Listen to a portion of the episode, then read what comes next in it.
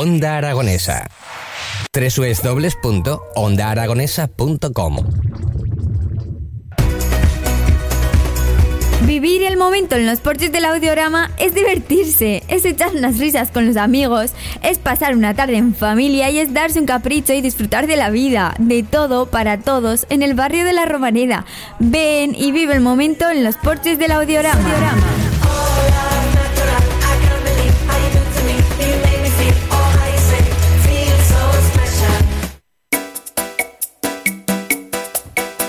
Las 12 y 17 minutos de la mañana. Continuamos en la mañana de Onda Aragonesa. Llegamos a esa parte en la que vamos a hablar de deporte. Vamos a hablar sobre todo de lo que atañe un poquito al fin de semana porque va a jugar nuestro Real Zaragoza este próximo domingo a las 2 de la tarde.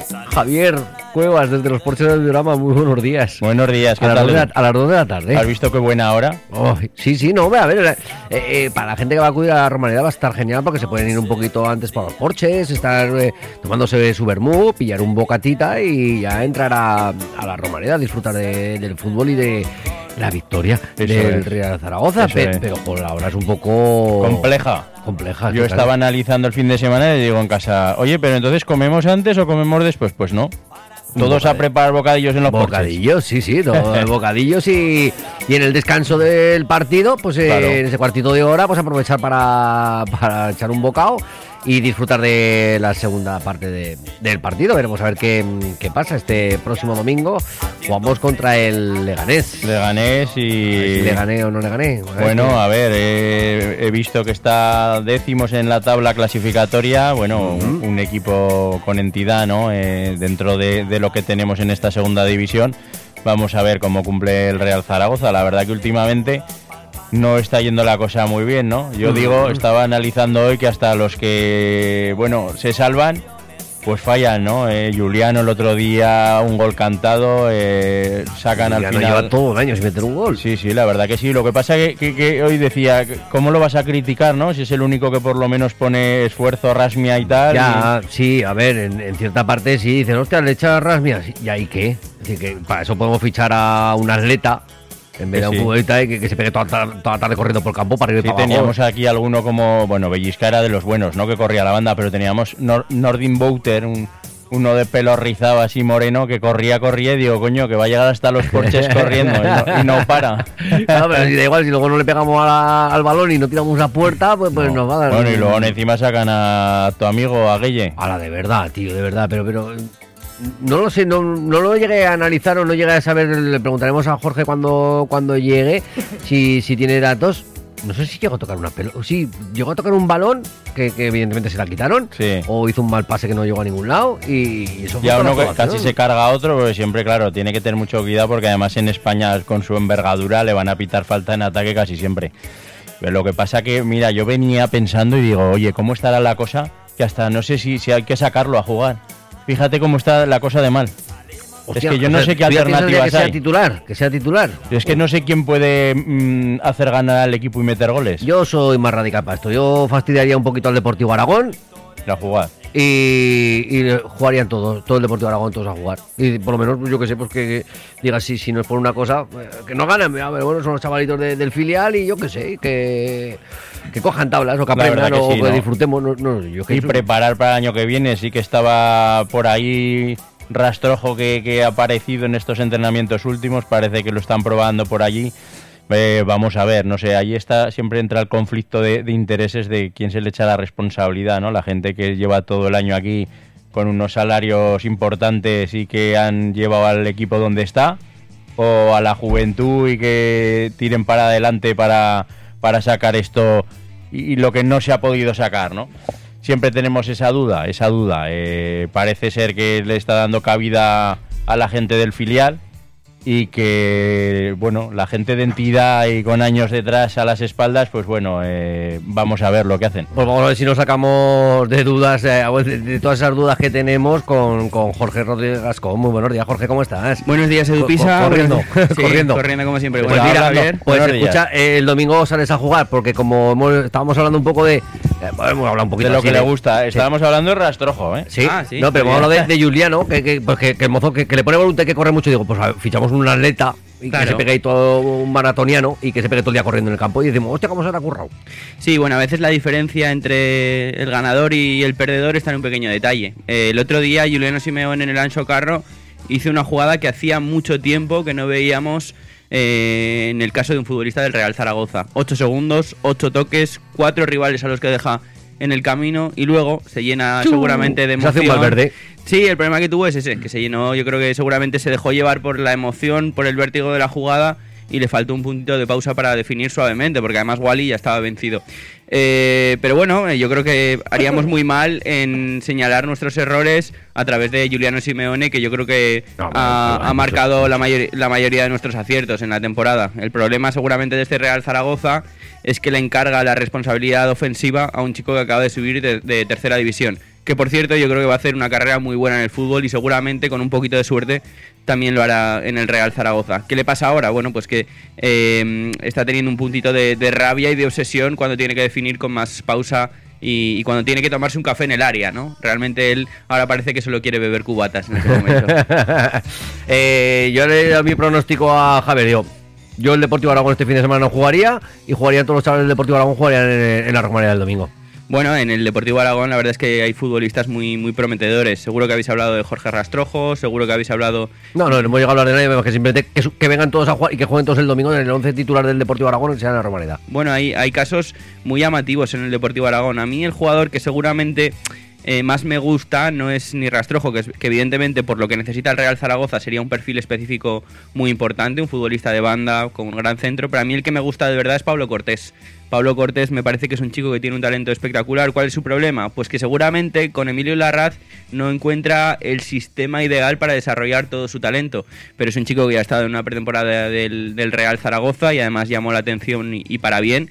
Y me parece que tiene que tener una oportunidad y, y un momento en el primer equipo. Porque lo hemos dicho muchas veces, ¿no? Para encargarle la responsabilidad del 10 siempre a Sergio Bermejo, que en el fondo son puros fuegos artificiales, pues para eso me la juego con Pablo Cortés, que es nuestro y que sabemos que tiene un futuro muy prometedor por delante. A ver, eh, si el futuro prometedor acompaña a los resultados y podemos hablar de un futuro prometedor para el Real Zaragoza, porque hoy no podemos hablar de que tengan un futuro prometedor.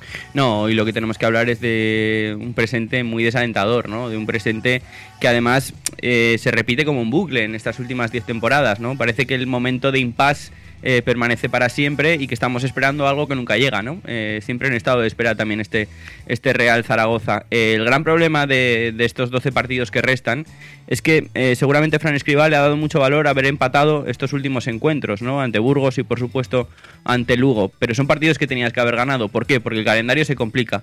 Y ahora juegas 12 partidos y de esos 12 partidos resulta que en la primera vuelta solo le has ganado a tres rivales, que son el Huesca, el Ibiza y el Tenerife.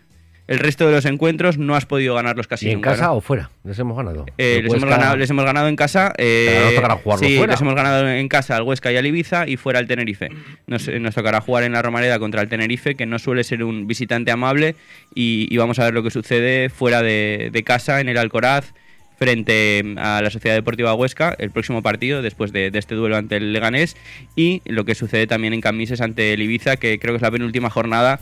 Eh, para bien del Real Zaragoza, lo mejor que le puede pasar en ese punto de la temporada es que ninguno de los dos equipos se juegue en nada, porque si el Ibiza se juega el descenso y el Real Zaragoza no ha conseguido despegarse de ese lugar, va a ser un partido absolutamente dramático. Y uno de los problemas que tiene también este equipo es que yo no sé si está preparado para vivir casi al borde del desfiladero. O sea, un equipo que está eh, seguramente diseñado para estar en mitad de tabla, luego no tiene las mismas herramientas para sufrir que otros equipos como el Ibiza, que sí que saben desde el inicio que están para ese lugar. Entonces vamos a ver lo que acaba ocurriendo con, con Fran Escribá, con el Real Zaragoza y también con esta cadencia de 12 partidos en las que además creo que tienes que jugar contra eh, siempre a los, los máximos, los mejores clasificados de, de la categoría. Por ejemplo, tienes que jugar eh, contra la Unión Deportiva Las Palmas, tienes que jugar también contra el Levante, tienes que jugar contra el Eibar y tienes que jugar contra el Granada, ¿no? O sea, equipos que siempre son complicados y a los que el Real Zaragoza, por cierto, en este curso tampoco ha podido ganar a ninguno, ¿no? Nunca ha sabido competir contra los grandes aspirantes de, la categoría.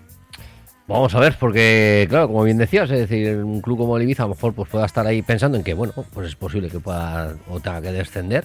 Eh, pero claro, un Zaragoza yo creo que no lo ha pasado nunca por la cabeza el, el tener que descender ya, además de esta de esta categoría. Mm, Se hablan de, de 10 puntos, ¿no? Que haría falta ahora mismo, o Sí, más sí, o menos. Sí, tiene el Real Zaragoza 35. Sabemos que porque hay tres equipos eh, prácticamente hundidos, eh, que la salvación va a estar más barata que otras temporadas. Se habla de los 45 puntos, pero yo siempre desconfío un poco de estas cuentas de la lechera, ¿no? Porque al final, en los últimos tramos de, de temporada, siempre se producen cosas absolutamente inesperadas y siempre los de abajo suban mucho, eh, suman mucho más de lo que tú creías que iban a sumar, ¿no?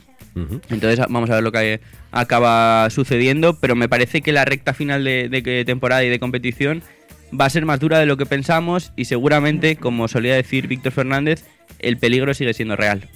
Ah, hablamos de 45 puntos, al Zaragoza le faltan 10 de 36 posibles. Sí, que realmente si haces el balance, O sea, pues con que empate todos los partidos. sí, pero la ley Menudo- del, menudo, menudo tostón de liga nos quedaba. Claro, la ley del empate es muy engañosa, ¿no? Lo hemos visto con el, con el Real Zaragoza en partidos, por ejemplo, ante eh, el Club Deportivo Lugo. Eh, es verdad que son detalles y pequeños matices los que distinguen a los vencedores de los vencidos y también a los empatadores, como es en este caso el Real Zaragoza. Me viene a la cabeza una frase muy divertida que solía decir Miguel Ángel Galloso. Él decía que este Real Zaragoza es un equipo capaz de empatarle a cualquiera.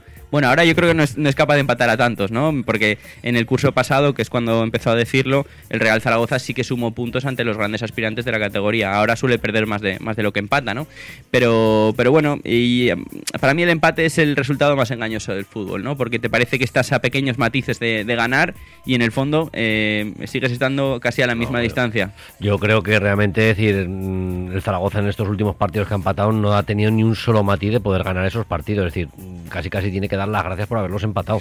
Bueno, fíjate, por Han ejemplo... sido partidos desustanciados en los que no ha habido fútbol, no ha habido de nada. Sí, pero fíjate que en el fondo, en, en los dos últimos encuentros, yo creo que tiene las ocasiones más claras. Ante el Burgos hubo muy poquito, ¿no? Pero eh, contra el Club Deportivo Lugo, eh, nada más empezar, eh, en el primer zarpazo, Bebé le pega al, al travesaño. Luego tiene la oportunidad clarísima de Juliano Simeón en su jugadón y también la, la última opción de Gaizka Larrazábal. ¿Con qué te quedas un poco en el sabor del encuentro? Bueno, pues con la última ocasión de, del Lugo, con ese cabezazo creo que de Alberto Rodríguez y con la parada siempre salvadora de, de Cristian Álvarez. Eh, son detalles y son matices. ¿Qué ocurre? Que este Real Zaragoza ahora está en un punto de confianza tan bajo que necesita que el primer zarpazo le entre, que la primera oportunidad eh, vaya para adentro, porque si no sufre muchísimo para, para mantener el ritmo competitivo, para además eh, encontrar los caminos hacia el gol y otra cosa muy importante, para que su propio entrenador elija bien la forma en la que tiene que atacar. Eh, veremos alguna novedad en el 11. Podemos pensar en que Gueye no, no, no esté titular, ¿no? Porque parece que, que en la Romareda no lo quiere exhibir eh, en el campo. Y, y, bueno, no sé, ¿qué, qué, qué novedades? Francés, ¿qué pasa con francés? Porque hoy he visto por ahí que había una lista de un 11 ideal Sí. y en el que sí que aparecía francés. Digo, joder, pues vaya 11 ideal que poner a los reservas. Sí, eso es verdad. Eh, él ha aparecido entre los futbolistas más prometedores en este 11 que hace fútbol draft. Y, y no se entiende la situación de, de Alejandro Francés, ¿no? Eh, si tú buscas, por ejemplo, si Fran Escriba quiere sostener la suplencia de Francés y la titularidad de, de Jair Amador y de Luis López, teniendo en cuenta los últimos dos partidos en los que has mantenido tu portería cero, bueno, pues eh, el curso de la temporada te demuestra que ese es un argumento muy débil. ¿Por qué? Porque eh, siete de las veces que el Real, siete de las once veces que el Real Zaragoza ha dejado su portería cero, no ha encajado, estaba Alejandro Francés en el campo. Nueve de esas once, Jair Amador, y solo cuatro de esas oportunidades estaba Luis López. O sea que es un argumento débil que no se sostiene por sí mismo. Eh, tengo la impresión de que con Alejandro Francés se está siendo más duro de lo que toca. ¿Puede haber algún tema de actitud? Yo creo que a mí, por lo que me dicen, eh, a además... mí eso me cuentan, ¿eh? Sí, a mí me dicen compañeros muy, muy cercanos que Alejandro Francés estas últimas semanas está entrenando mejor que, que las anteriores. O sea, que está entrenando, está comportándose de un modo todavía mucho más profesional y siempre ha sido muy profesional. Eh, ¿Qué ocurre? Que hay jugadores que eh, cargan con, yo creo, con una fama distinta al resto. Y es el caso de Alejandro Francés. Francho Serrano le va a caer bien a todo el mundo siempre, porque es un tipo comprometido, leal, que tiene un sentido del club espectacular. Eh, Alejandro Francés también, pero, pero es verdad que es un futbolista que el año pasado eh, era tan bueno y sobre todo tan valiente y le ganaba la partida psicológica a todos los eh, delanteros rivales, sin importar que fuesen los mejores de la categoría, que bueno, que se, se entendía su forma de jugar casi como, como una arrogancia eh, bien entendida, valga la redundancia, ¿no? Eh, ¿Qué ocurre también? Que en los últimos partidos eh, han- ha cometido los primeros fallos, sus primeros errores de, ju- de juventud, y entonces esa confianza que antes desbordaba, pues ahora no está en el mismo nivel. ¿Y, y qué ocurre también? Que cuando te pasa eso, lo primero que tienes que hacer es encontrar el cariño y la comprensión de tu entrenador. Y Alejandro Francés no se ha encontrado con eso, se ha encontrado con su castigo, con una suplencia que yo creo que en el fondo no merece. A mí me parece que es un jugador diferencial en este Real Zaragoza, que su fútbol depende mucho de la concentración, de estar siempre alerta y en estos últimos en esta temporada es evidente que no ha estado tan alerta como estuvo en la primera. Y hay otro detalle fundamental, eh, siempre para un canterano es más difícil mantenerse que aparecer. Y es el caso de, Alejandro Francés, que ahora mismo no puede mantener el mismo nivel que, ofrecía en el curso pasado. Eh, pero aún así, yo creo que la solución de, de Alejandro Francés eh, está en las manos de Fran Escriba. Si le da el punto de confianza que Francés necesita, Francés en dos días va a volver a parecerse a sí mismo. Pues esperemos que le dé ese punto de confianza a Francés, al resto del equipo y que por fin terminemos un partido diciendo de que el mejor del partido ha sido un delantero, porque es que eh, yo creo que el pobre Cristian ya no le cogen más galardones en su casa, es decir, siempre se lleva el mejor jugador del partido este hombre. Sí, y ha es sido- el portero, claro, entonces es- una buena noticia. No es una buena señal. Eh, ha sido en este mes, curiosamente, Bebé, Tiago Manuel Díaz Correia Bebé, eh, designado como el mejor futbolista de- del mes en el Real Zaragoza. Han pasado cinco partidos desde su llegada. Ya claro, pero que eso es muy fácil, es el mejor jugador del Zaragoza. Sí, bueno, Sí, lo, que la- no, lo que no es tan la- fácil... la- es- no te lo pones muy difícil, ¿eh? Ya, lo que no es tan fácil era adivinar que, que Bebé iba a ser tan importante desde su llegada. Que iba a marcar eh, dos goles, que iba a generar las mejores ocasiones de- del Real Zaragoza en los últimos partidos. Bueno, es que nos ponemos, podemos hacer el inventario, ¿no? Contra el Deportivo Alavés, además de marcar un gol cuando ya todo estaba perdido, las mejores ocasiones son suyas. Contra Lugo pasa tres cuartas partes de lo mismo. Frente al Málaga, que vuelves a perder 3-0, las mejores ocasiones llegan a través de su regate y de sus centros. O sea, todo lo que hace el Real Zaragoza ahora pasa por Bebé. Y eso no lo esperábamos, porque Bebé no ha sido regular ni constante en ningún lugar en los que ha estado en ningún punto de su carrera. Y tenemos que, que estar felices porque por lo menos eh, el portugués haya encajado y haya entendido el juego colectivo de una manera que no solía hacerlo. Lo decíamos, lo hemos dicho muchas veces. Es un jugador que yo creo que eh, no ha entendido el juego colectivo porque de alguna manera él ha pensado que ni siquiera le hacía falta, ¿no? Que él lo podía resolver todo siempre por sí mismo. Y le ha ido bien en el fútbol, ha hecho carrera, ha jugado en 10, 15 equipos, eh, 10, 12 me parece que son los equipos en los que en los que ha estado, ha sido importante en determinados momentos, pero ¿qué, qué pasa también? Que es que en este Real Zaragoza ahora mismo tiene que ser diferencial. Y ocurre también que Fran Escriba está encontrando eh, en Bebé el único atajo y yo creo que de alguna manera también está dejando de lado todo lo demás. Y el funcionamiento colectivo de- del Real Zaragoza en los últimos partidos no se parece al funcionamiento que tenía con la llegada de Fran Escribá, donde encontró ese sistema de 4-4-2 en el que las cosas, eh, todo, todo encajaba, todas las piezas funcionaban y vamos a ver lo, lo que ocurre. Todo lo bueno que le pase al Real Zaragoza en los próximos partidos, eh, intuyo que va a volver a pasar por, por Bebé, pero por supuesto tienen que sumársele eh, aliados, ¿no? Yo creo que a su causa, ¿no? Es el caso, por ejemplo, de, Sergio Bermejo, de Juliano Simeone, que no marca desde el 19 de diciembre, precisamente ante el Leganés, y que mejor ocasión se nos ocurre que el mismo rival para volver a marcar. Esperemos que sí, Javier. Eh, claro, es muy pronto a lo mejor para hacer balance también de, de otra persona. Es decir, ah, hicimos una destitución que fue a Torpecilla, que nos lo quitamos de en medio porque decíamos que no daba una, y hemos fichado a Cordero, que lleva un 50%.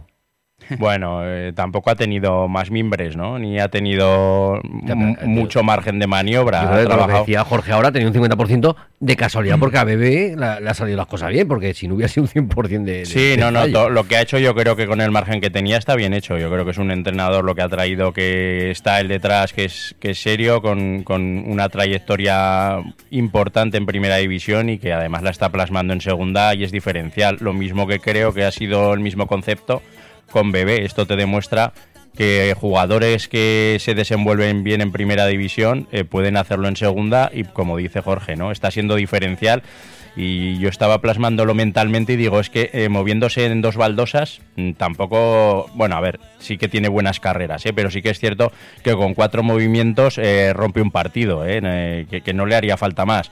Entonces, pues bueno, yo creo que su trabajo está bien hecho y que, bueno, eso es alentador, ¿no? Eso es importante para el año que viene. No hay que pensar ya en el año que viene, pero yo creo que Cordero, con más dinero económicamente respaldado y con un proyecto importante, puede hacerlo. Lo que ya no me gusta tanto esas campanas que oigo de que va a tener poco disponible como en otros años o en otras ocasiones. está cambiando ya el mensaje y eso no me gusta. Madre mía. Pues empezamos así ya. Es verdad que, eh, por supuesto, lo que queda de la temporada va a ser casi dramático y va a ser más difícil de lo que pensamos. ¿eh? Yo creo que en el mejor de los casos acabaremos en, en ese lugar en el que también hemos estado en las últimas temporadas, que es en tierra de nadie. Pero ese es el mejor de todos los escenarios. Si no, sufriremos hasta, hasta el final, que es más o menos lo que nos ha pasado también en las últimas dos, tres temporadas.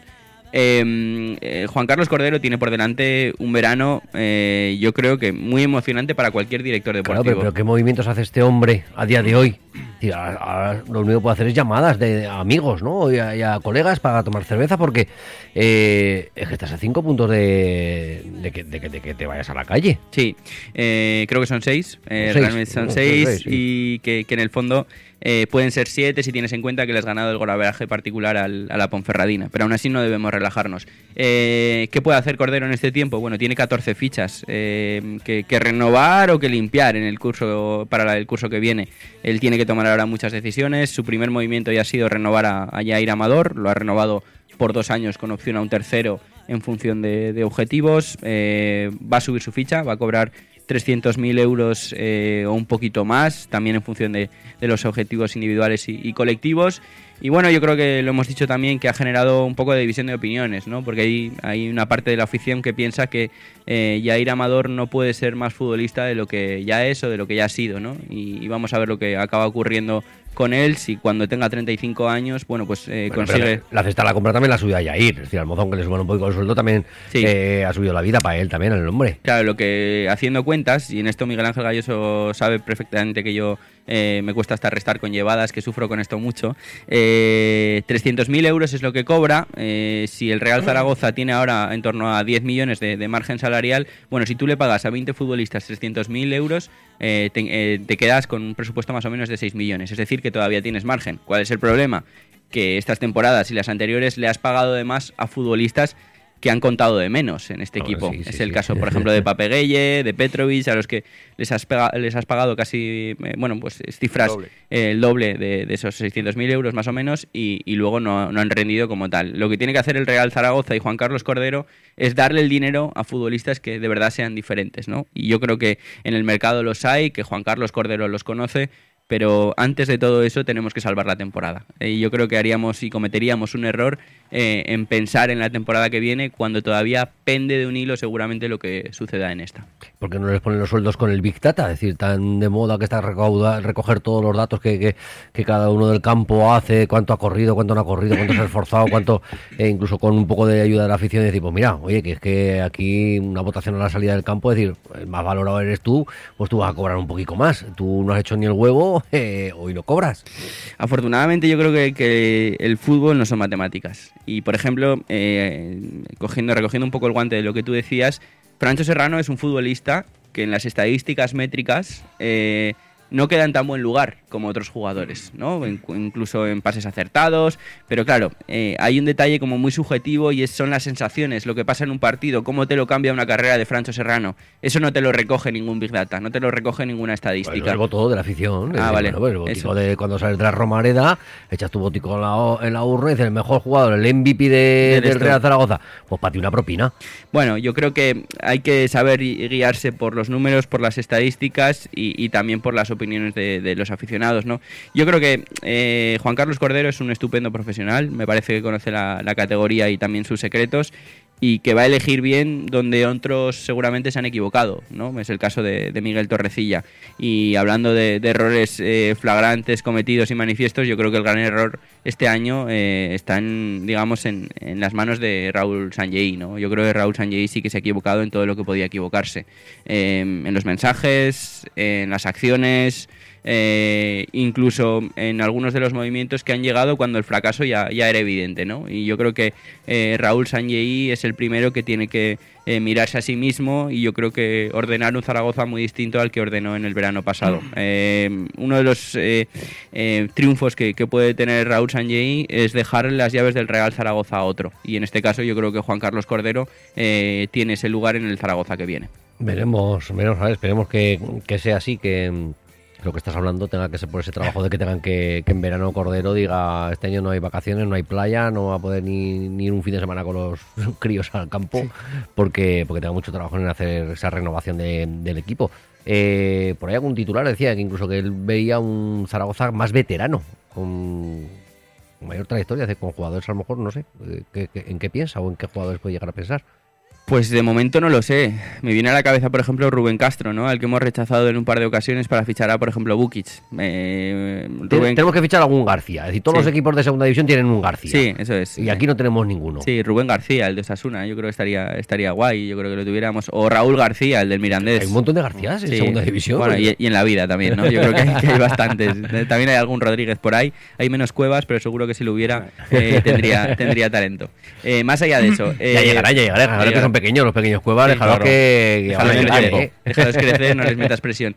Eh, bueno, a mí el gran defecto que le veo a lo mejor a, a Juan Carlos Cordero es que si apuesta por un modelo de veteranos es que va a renunciar al modelo de cantera o que no le va a dar el mismo vuelo y el, y el mismo valor. Creo que eh, esa fórmula, en plan, eh, saber mezclarlos y saber combinarlos bien, eh, me parece que tiene mucho sentido en este, en este Real Zaragoza si, si lo haces de, de futuro, ¿no? Pues combinar los talentos que, que emergen de la ciudad deportiva con futbolistas que conocen la categoría y todos sus secretos.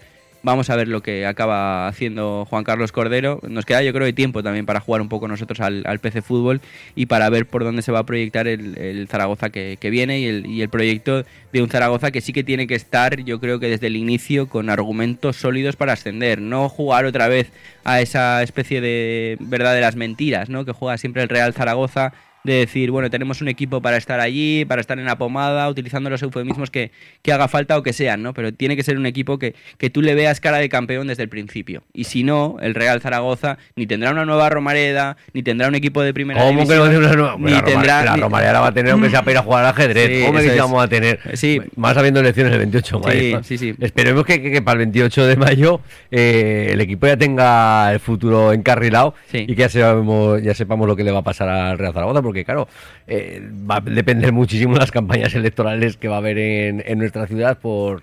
Porque claro, todos van a llevar como estandarte preferido todo lo- la política el- la romareda, ¿no? Por bandera. Claro. sí, sí. Entonces, claro, no va a ser que vayan a decir, pues, que en la Romareda vamos a hacer un chiquipar en vez de... Sí, no sé, no sé lo que va a acabar sucediendo, pero eh, sí que tengo la impresión de que todo va a estar un poco supeditado a la suerte del equipo. O sea, necesitamos, por supuesto, eh, un campo nuevo, porque eh, por una cuestión casi de seguridad. O sea, tú ves cómo está la Romareda y, y los problemas que pueda haber, es que puede suceder y puede surgir una desgracia, ¿no? Solo, solo viendo cómo está. Y, por supuesto necesitamos un campo a la altura de la ciudad, vamos camino de ser la cuarta ciudad de España, no nos podemos olvidar de- del equipo que hemos sido, pero sobre todo tenemos que, que querer un equipo mucho mejor de- del que tenemos, ¿no? Y, yo creo que todo pasa por el acierto, por supuesto, en la dirección deportiva y por tener un pro- proyecto sólido desde el principio, no esperar a que a esa frase famosa de a ver si damos con la tecla, no, no, hay que tocar todas las teclas, hay que eh, eh, proyectar un Zaragoza, yo creo que ganador desde el inicio, y eso no ha pasado en las últimas temporadas, solo pasó una vez y fue cuando le dieron las, la- en los últimos años y fue cuando le dieron las riendas del fútbol a un hombre de fútbol como Víctor Fernández. Así que vamos a ver si Juan Carlos Cordero es más un hombre de césped y de fútbol que de despachos. Pues esperemos que, a partir de- del domingo empecemos a hablar ya no de seis puntos, sino que empecemos a hablar de nueve, porque consigamos, eh, bueno, despuntar un poquito en en la clasificación de, de esta segunda división y que podamos estar un poco más tranquilos ¿no? la, la parte deportiva y que no tengamos que sufrir tanto, que ya vale de sufrir joder, con este Zaragoza, macho Javier. Eh, tú el domingo de ahí del campo pegaré cuatro gritos a estos, ¿eh? Yo sí, sí, sí, allí estaré, allí estaré a las 2 de la tarde Lleva- animando Llévales un bocadillo de estos buenos que podemos preparar ahí en cualquiera de los establecimientos de, de los porches. Llévales un bocadillo que sepa que se lo coman eh, eh, en la segunda parte o algo. Ahí lo tendremos lleno, ya pu- pueden pasar. Yo les invito a que pasen por allí toda la afición, que ya he visto hoy mucho movimiento de barras y de, y de bocadillos. Sí, porque encima la- el horario, dos de la tarde en, en domingo, pues bueno, pues invita pues a pasar la mañanita por el parque grande, tomarnos el vermú en los porches de audiorama, coger el bocadillo y a la romareda. Y además yo creo que la climatología encima va, va a acompañar muy bien este fin de semana. O sea que Sí. a ser un día muy bueno para, para estar allí y luego esperar todo el mundo a la salida de los jugadores a firmar porque han conseguido esa victoria, porque si no se va todo el mundo corriendo, ¿eh? De la carrera, si, si pierde. Javier Cuevas, desde los porches del audiorama, muchísimas gracias por habernos Gracias acompañado un viernes más. Jorge Rodríguez Gascón, muchísimas gracias. Gracias a ti. Un El abrazo. domingo fútbol. El domingo fútbol. Sumamos, Sumamos. Sí, sumamos y ganamos. Ya verás. Y además con pausas, ya lo verás. Me marcará. cago en, Va a me marcar. cago en. Venga, gracias, hasta pronto.